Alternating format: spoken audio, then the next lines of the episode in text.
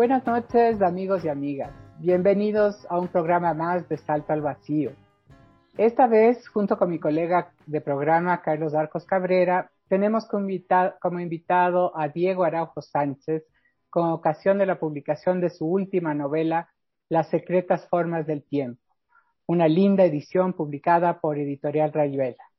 Bienvenido, Diego, a Salto al Vacío. Bienvenido, Diego, y bueno, saltemos al vacío juntos, pues.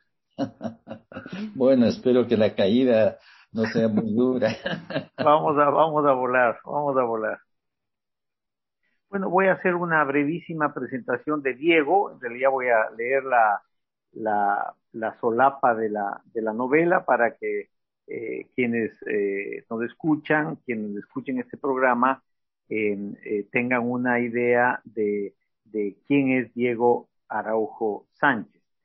Eh, eh, docente y periodista, nació en el año 45 en Quito, eh, ha escrito ensayo, crítica literaria y novela. Por más de 30 años fue profesor de lenguas y literatura de la Pontificia Universidad Católica del Ecuador. También fue profesor visitante en el Departamento de Lenguas Clásicas y Modernas de la Universidad de Nuevo México en Albuquerque, Estados Unidos. Eh, se desempeñó como su director del diario Hoy de Quito, en el que mantuvo una columna semanal de opinión por casi 30 años. Ha colaborado también con Diario El Comercio. Entre sus libros publicados constan a contravía, páginas críticas, que entiendo que es una eh, recopilación de sus columnas eh, de opinión, y su primera novela, Los Nombres Ocultos, publicada en el año 2016 también por Rayuela, si no me equivoco es miembro de número de la Academia Ecuatoriana de la Lengua, correspondiente de la Real Academia Española. Esa es una brevísima biografía de, Diego. Eh, la, primera pregunta, Diego, es eh, ¿qué camino, eh, cuéntanos recién este camino que pasa, que va, digamos, de la crítica, del ensayo, de la labor periodística a la narrativa? Y una, y una, una breve reflexión. Recuerdo que no sé si Alejandro Moreano eh, decía que existen dos tradiciones de escritores. Una tradición más cervantina, en la cual el novelista accede a la novela ya con sus años de vida, con su experiencia. Y una tradición, digamos, en la cual, digamos, el novelista se inaugura muy joven. Creo que eh, estamos más en la tradición cervantina, en la tradición de llegar a la, a la, a la novela ya con vida recorrida, ¿sí? En algún momento un, crítico eh, eh, publicó un artículo, no me acuerdo en qué revista, en la cual hablaba de los novelistas tardíos. Así es que yo quisiera que nos comentes un poco este trayecto largo que pasa por varias etapas y que finalmente eh, llega a la, a enfrentar, a enfrentar este, un reto tan, tan difícil, tan importante como es el de la, de la novela. Gracias, Carlos. Bueno, eh, eh, yo tengo un sino, ¿no? Eh, he estudiado y, y, y, he, hecho, he hecho cosas distintas a lo que he estudiado. Entonces, yo primero inicié mi trabajo como eh, en mis estudios en, la Facultad de Jurisprudencia de la Católica y estuve los seis años de jurisprudencia, pero jamás ejercí la profesión de abogado. Pero te graduaste, te graduaste como abogado. No, eh, me obtuve mi título de licenciatura, eh, ¿no? Y, ahí recordaba una anécdota del famoso negro Bonilla, que era, tenía una chispa muy grande, que le decía, ¿por qué te quedaste en licenciado? Y él decía, por una razón teológica, porque Jesucristo eh, mandó un cuerno a los doctores de la ley, pero no a los licenciados. Entonces, bueno, eh, esa no era la razón mía, sino que eh, alguna vez que fui a un juzgado, pues salí, salí corriendo, no me gustó, salí aterrado, exacto. ¿Y por qué estudiaste tan largo? ¿Estuviste obligado por tu padre o...? No, no, porque en, en, esos momentos tenían, había menos opciones. Eh, después se abrieron muchas opciones, se, abrieron muchísimas opciones, ¿no? Entonces, eh, este, eh, además, paralelamente empecé a, a, a, ser eh, profesor de literatura, profesor de lengua y literatura, pues eh, estaba yo bastante joven, eh, era un año egresado del Colegio San Gabriel y me propusieron que diera clases en el Colegio San Gabriel de Quito. Entonces, mi, mi primera clase fue como profesor de geografía y claro, estudiaba la geografía del Ecuador, pero eh, pues pronto se dieron cuenta que no era mi ámbito, porque yo, yo recuerdo que cuando, eh, por ejemplo, teníamos el capítulo de la pesca en el Ecuador y yo hacía unas, eh, unos capítulos, unas situaciones introductorias a, esa clase y, y mi introducción a la pesca en el Ecuador era leerles El viejo y el mar la pesca del viejo Santiago, de un gran pez que se le escabullía, ¿no? Pero bueno, eran solo elementos motivadores. Después, pues, procuraba llenar el programa con conocimientos, eh, digamos, tal vez menos interesantes, menos Estadísticos. estadísticos, en fin. ¿no? Pero bueno, entonces después eh, me pidieron eh, que fuera como profesor de la Universidad Católica y fui al departamento de literatura, y ahí estuve largo tiempo en la católica, estuve como 30 años, pero con una interrupción cuando eh, eh, pues eh, estaba dedicado como profesor a tiempo completo y, por supuesto en ese tiempo estudié mucho de la literatura, los, el análisis, lingüística, etcétera, Hice un doctorado en literatura también en la católica, seguí, eh, culminé el ciclo doctoral de literatura, de letras ahí en la católica, eh, y pues, eh, pero me llamaron a trabajar en el diario hoy. Entonces, em, al comienzo compartía mi tiempo medio, cambié a medio tiempo de profesor y, y, y pues fui al, al, al diario hoy y en el diario hice muchas cosas hasta que me nombraron subdirector del periódico y entonces ya pues me dediqué a tiempo completo al, al trabajo al trabajo del periódico, ¿no? Eh, Una vez Diego, sí, Diego, discúlpame que interrumpa, pero en todo este este bueno, tú eras un, un lector reconocidísimo desde desde muchacho, digamos, eras una especie de, de digamos de referencia, ese ese lee ya, algo, algo que era, es extraño aún ahora, pero es el, pero además hiciste, hiciste, digamos, eh, hiciste también una tarea muy interesante cuando publicaste, no sé si en el San Gabriel, esa revista que era la, que era la, digamos, la contracara, la réplica a, a la bufanda del sol, si no me equivoco, porque había una, un posicionamiento. más, bien a Pucuna, a Pucuna. perdón, perdón, tienes toda la razón, a Pucuna. Era como, era como, como eh, entrar en un debate político literario que en ese tiempo estaba dominado por Pucuna. Así es, sí, e, e, efectivamente, apenas fuimos, eh, estábamos ya en el San Gabriel, teníamos muchas inquietudes ahí, un grupo pues muy interesante de compañeros, en fin, y con eh, Vladimiro Rivas, Bruno Vladimiro. Eh, Ramiro Dávila, eh, eh, publicamos la revista Ágora. Tuvo ocho números, pero en, realidad ahí se publicaron algunas cosas sumamente interesantes. César Dávila Andrade colaboró con nosotros con, con, algunos poemas que solo se publicaron ahí, por ejemplo. Paco Tobar, eh, en fin, teníamos colaboraciones de un grupo muy importante, además de Paco Tobar, Ernesto Albán Gómez, por ejemplo, eh, en fin, Hernán Rodríguez Castelo, que era uno de, fue el profesor animador en el San Gabriel de la Academia Literaria, entonces por ahí eh, siempre tuve interés por la literatura y ahí e incluso hice mis primeros audaces intentos de escribir relato eh, en, las páginas del, periódico colegial, en fin, ¿no? Entonces, eh, eh, de, paso, una pequeña corrección a tu presentación. A Contravía no es un libro de, mis artículos periodísticos, fue, es un libro que recoge mis ensayos críticos, mis lecturas de obras literarias. Entonces, disculpas siempre, no, no hay problema, ¿no? Es simplemente por vincular eh, el, el trabajo, eh, el trabajo de la literatura siempre estuvo en, en mi campo de referencia, pero como tú dices, no este, esperé, esperé, esperé los años y, los días para dedicarme a la novela, ¿no? Este, sí había escrito algunas cosas que no publiqué, mm, eh, incluso anuncié alguna, alguna novela que, avancé bastante que se llamaba Día sin nombre, pero bueno, ya eso, ya esos son papeles que he roto incluso. Y, pues eh, estaba al tanto, pero cuando eh, el, diario de hoy, en, parte, en buena parte por razones políticas, pues sucumbió, ¿no?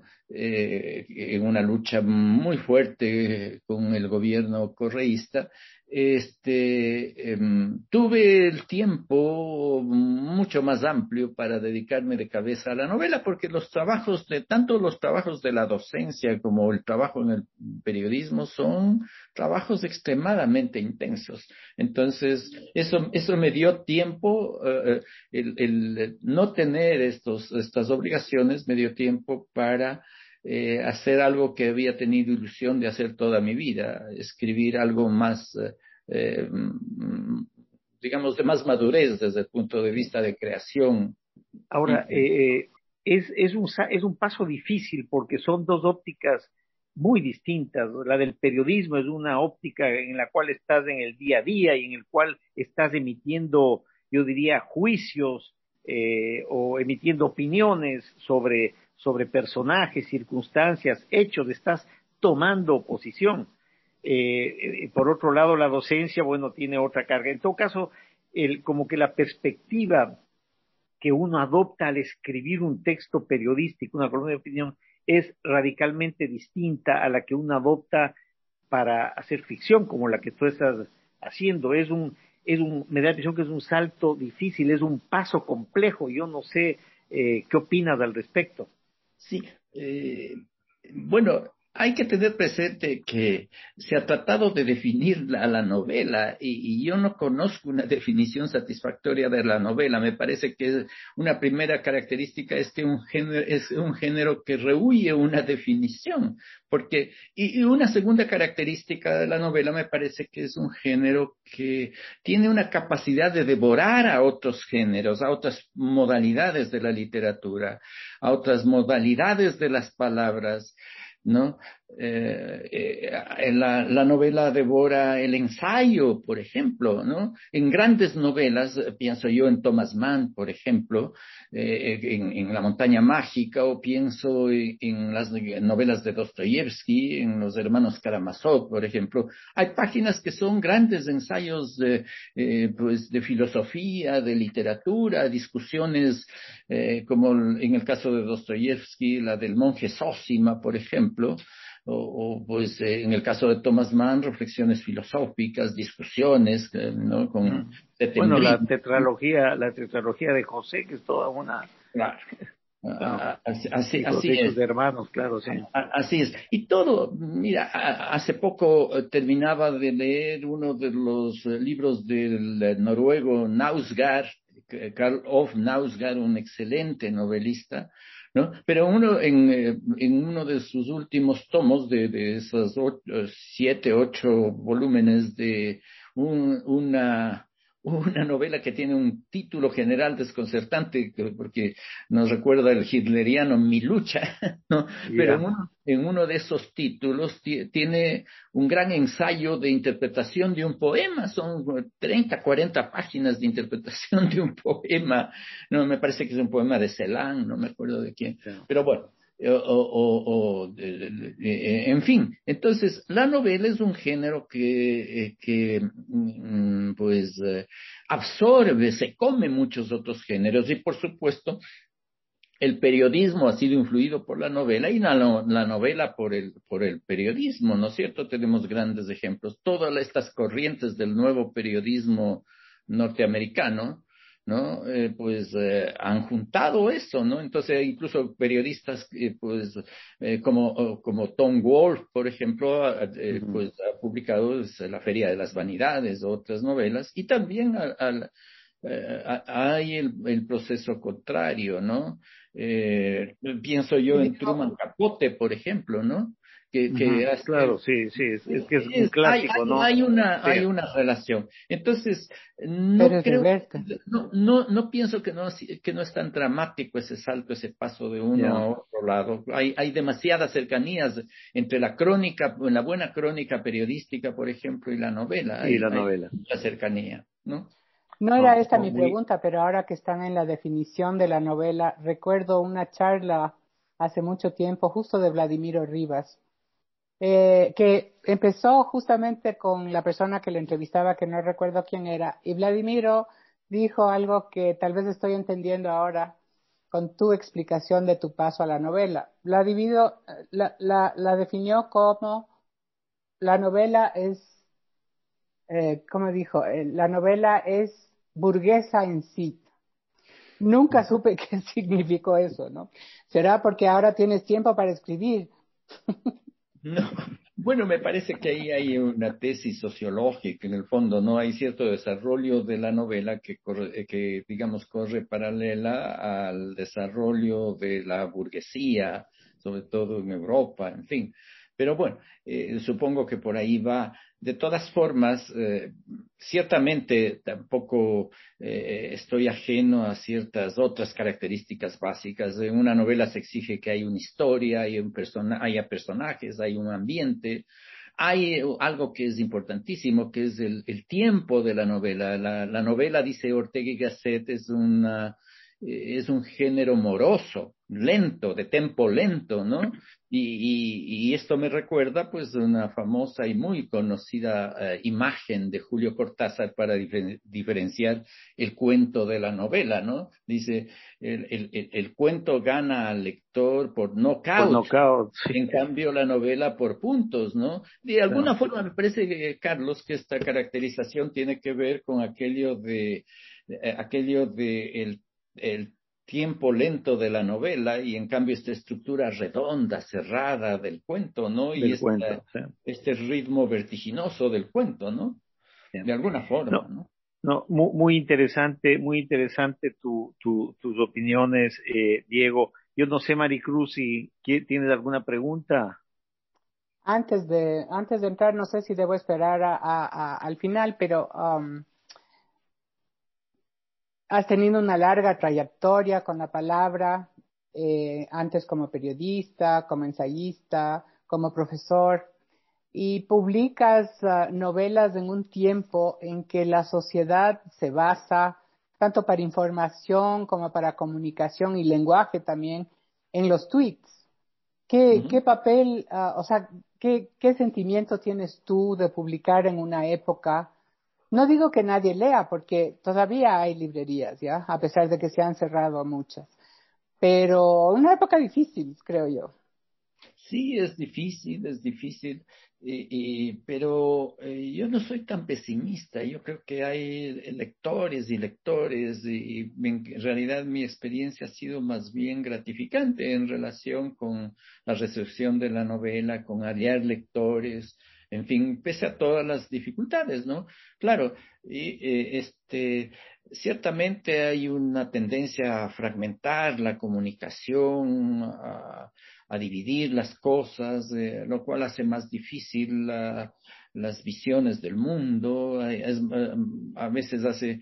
También supongo que esto eh, no deja de influir en, en, la novela, en el desarrollo de la novela, y, y, y hay que ver cómo también la novela va devorando estas formas y yo creo que en algunas novelas ya aparecen también estas señales de eh, en muchas, ¿no? De las de las redes sociales, ¿no? No, no bueno, hay, claro, hay, hay, este escritor chileno Zambra que precisamente tiene uno, uno ya mis documentos que es esa típica pestaña de Word que es eh, mis documentos, entonces eh, eh, trabaja en torno a esta, a esta idea que es sumamente interesante, ¿no? Sí.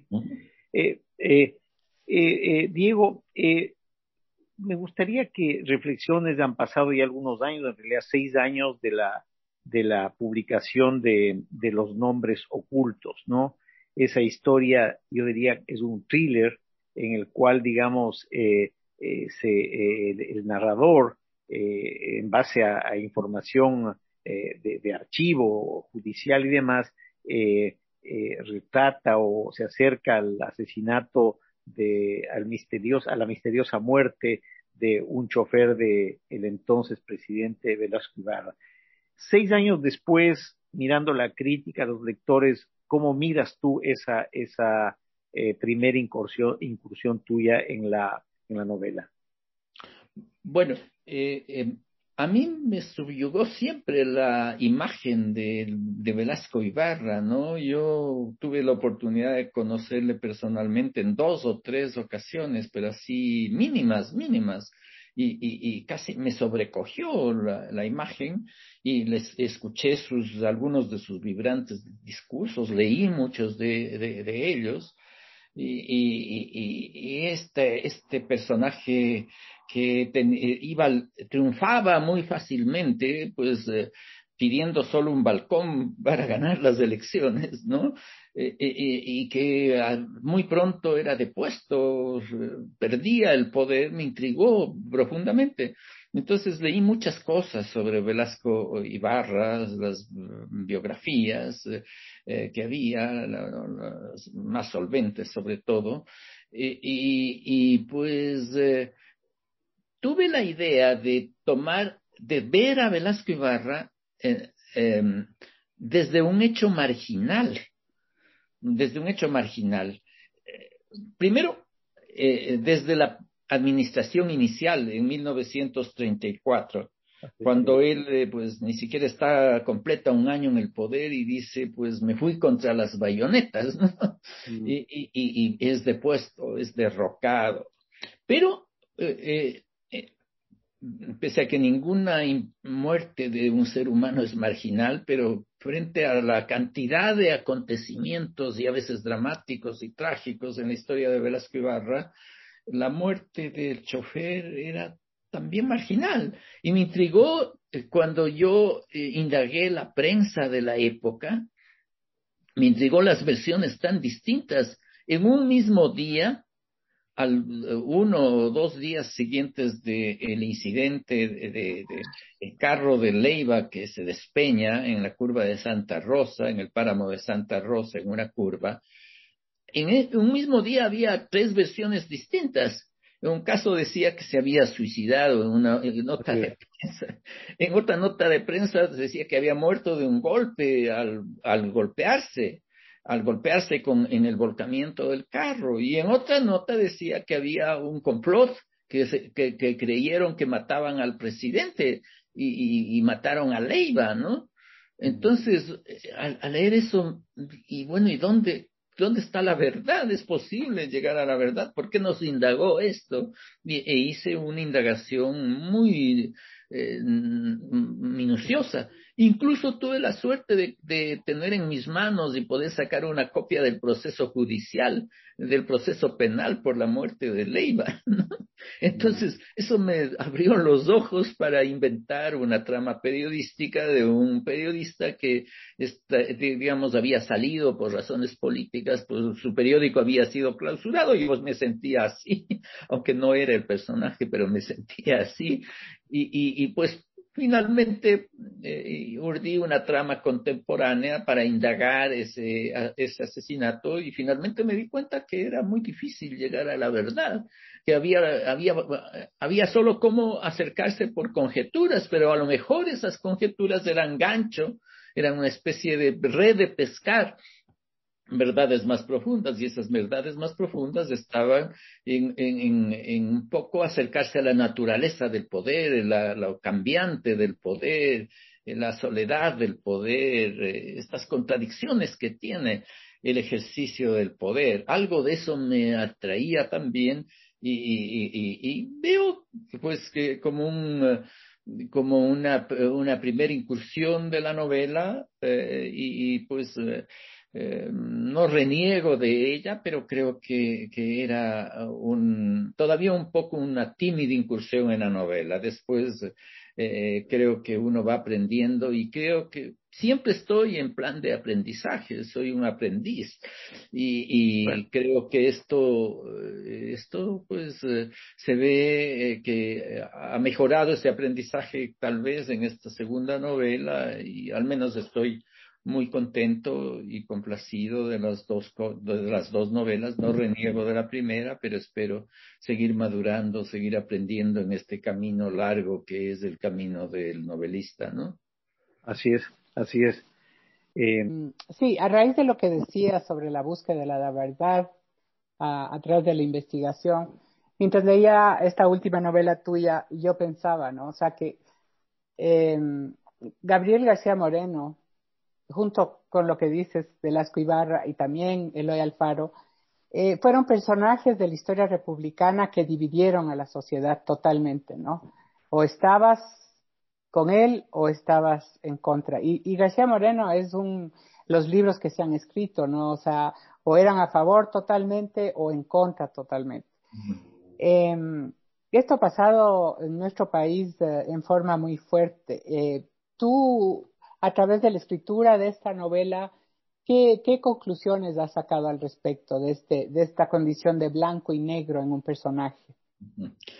Eh, bueno, eh, también debo decirte que García Moreno fue otro personaje que desde el colegio me interesó y ya lo he contado, he contado algunas veces tal vez, eh, pero y, de, alguna forma hay un recuerdo de eso en mi novela, pero eh, tengo dos recuerdos iniciales. Cuando yo estudiaba en, una, en escuela, en la escuela Borja, en el pensionado Borja número uno, una escuela medio tradicional de Quito, eh, un día eh, un religioso que no sabía qué orden pertenecía fue y nos hizo rezar por la canonización de Gabriel García Moreno y nos entregó unas estampitas en donde se pedía que, pues, porque su santificación, ¿no? Y al cabo de los años, cuando yo era estudiante del San Gabriel, iniciamos, hicimos una, un digamos, un debate. Un debate, ¿no? Sobre la, sobre la. Lo recuperas en la novela el artículo, un artículo de la Constitución, de la Constitución de 1869, para ser eh, eh, ciudadanos ecuatorianos hay que ser católicos. Y los de sexto curso eh, defendían ese artículo y los de quinto, entre los que estaba yo, atacábamos ese artículo y ganamos los de quinto. Pues, Y, al, final yo era el, como el, jefe del grupo que hacíamos las exposiciones de los de quinto, se acercó un padrecito al que no conocía y me dijo, Señor, si usted ha ganado así con el error, ¿cómo será con la verdad? Así que le felicito. Esa es la novela, ¿no? Está en la novela, está en la novela. Era, el mismo padre Severo Gómez Jurado, ¿no? Era el mismo padre. Y, y bueno, luego, eh, luego pues, eh, eh, que me interesó mucho, leí las biografías, muchas de las biografías sobre García Moreno, ¿no? Frente a eso, eh, Maricruz, debo decirte que, pues, eh, mi, idea no fue alinearme en, en, en, quienes lo demonizan ni en quienes lo santifican, sino describir los hechos, describir, tratar de, tratar de indicar varias voces, ¿no?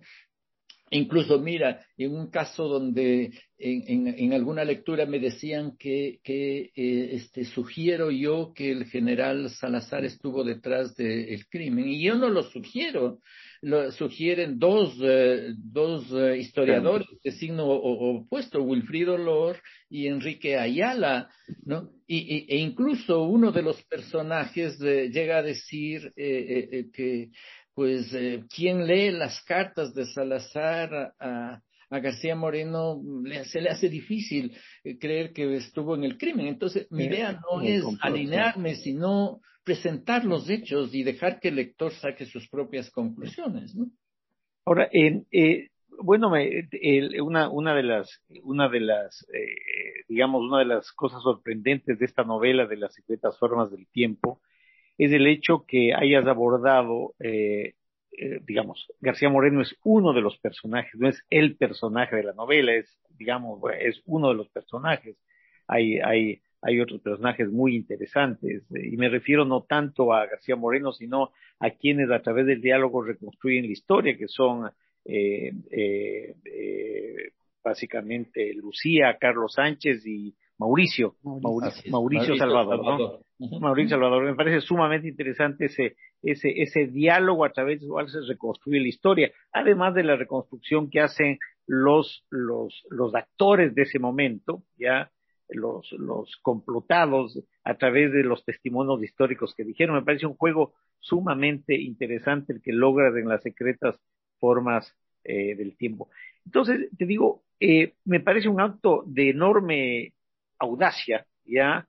Eh, entrar a una novela en un personaje sobre el cual se ha escrito miles de páginas, no cientos, miles de, probablemente es el personaje sobre el que más se ha escrito en Ecuador, ¿ya? En el caso de Gómez Jurado, no sé cuántas cientos de páginas o miles de páginas, ¿no? Entonces, eh, digamos, ¿qué te lleva a ese acto de audacia, a ese salto al vacío en, en, en las secretas formas del tiempo? Ciertamente, y no pocas personas, cuando yo a, alguien confié que estaba escribiendo sobre este tema, pero me dijeron, pero ¿para qué? Si ya se ha dicho todo. Y, mi sospecha es que no se había dicho todo, o si se había dicho eh, eh, parte de la verdad y si había sesgado la verdad, que había muchas, muchas otras cosas. Por ejemplo, eh, por ejemplo, eh, eh, tanto en historiadores como en las novelas sobre el tema, un motivo recurrente, fortísimo, eh, son los, los supuestos amores de, em, de Gabriel García Moreno con Mercedes Carpio, la esposa de Faustino Rayo. De Faustino Rayo, sí. Y, eso no tiene pies ni cabeza. Y eso es lo que nos enseñan a través de la vida. Claro, en, realidad, eh, eh, este, incluso la versión primera que hubo de eso, que fue dada, eh, que fue dada, pues, muchos años después de que apareció su primer testimonio, que fue el de Roberto Andrade, ¿no? como 20 años después de la muerte de García Moreno, en el 95, 96 se publica el 6 de agosto de Roberto Andrade, él, eh, eh, él eh, pues ahí dice que ahí no, dice que la motivación básica fue la pelea por el dinero que había perdido cuando García Moreno le impidió volver a, la, a, la, Amazonía, a la Amazonía por, un, por problemas con los jesuitas. Parece que hacía buen negocio cambiando, cambiando algunas cosas por oro y, y, y, y, pues y que perdió dinero ahí. Solo muchos años después eh, da el testimonio de un agregado, del hijo de un agregado francés, de un diplomático francés en Quito, que dice que, que García Moreno tuvo un, un affair, que, que, que pretendió a la esposa de Rayo, y que, y, que pues, sin embargo, dice Roberto Andrade, él, ella era una mujer muy íntegra, no, nunca sucumbió a esos acosos, ¿no? E, e, es interesante lo que, lo que dices en relación a este tópico, a este tema específico, porque tu novela es el contrapunto de la, de la novela Expiación de Juan Ortiz García, en la que incluso de partida da, eh, sí, eh, digamos, da por sentado el hecho de los amoríos entre, entre García Moreno y la, y la mujer de Rayo. ¿no? Fíjate, había otra cosa interesante que me llamó muchísimo la atención a propósito de, esta idea de que todo estaba dicho y de que era una audacia eh, eh, tomar el tema de García Moreno. Por ejemplo, eh, la figura de Juana Terrazas es una figura ah, importantísima. importantísima. Y, muy, bien, muy bien trabajada. y, el papel de participación de las mujeres en la vida política de la época. Eh, eso es importante, incluso desde el punto de vista narrativo. Eh, procuré cada vez, conforme avanza la novela, cada vez hay más puntos de vista desde los personajes femeninos que van narrando la, novela, ¿no? Va ganando terreno el, la perspectiva narrativa, ¿no? Esta, esta es importante. Tanto, tanto, tanto terrazas, ¿no? Como, Lucía, Juana Terrazas como Lucía. en realidad se convierten en unas voces muy fuertes a, a lo, digamos, en la parte, en el último tercio de la, de la, de la novela. Eso fue buscado, intencionalmente buscado. Muy, muy interesante, sí. Bueno, Diego, te agradecemos muchísimo por esta oportunidad de conocer un poco más a fondo esta maravillosa novela, que como dice Carlos, uh, esperamos o sabemos que no sea tu última. Espero que sí. Muchas gracias, Maricruz y Carlos. Ha sido muy grato el diálogo con ustedes. Así que les agradezco mucho. Un abrazo para ustedes. ¿eh? Un abrazo. Un abrazo, Diego, y felicitaciones.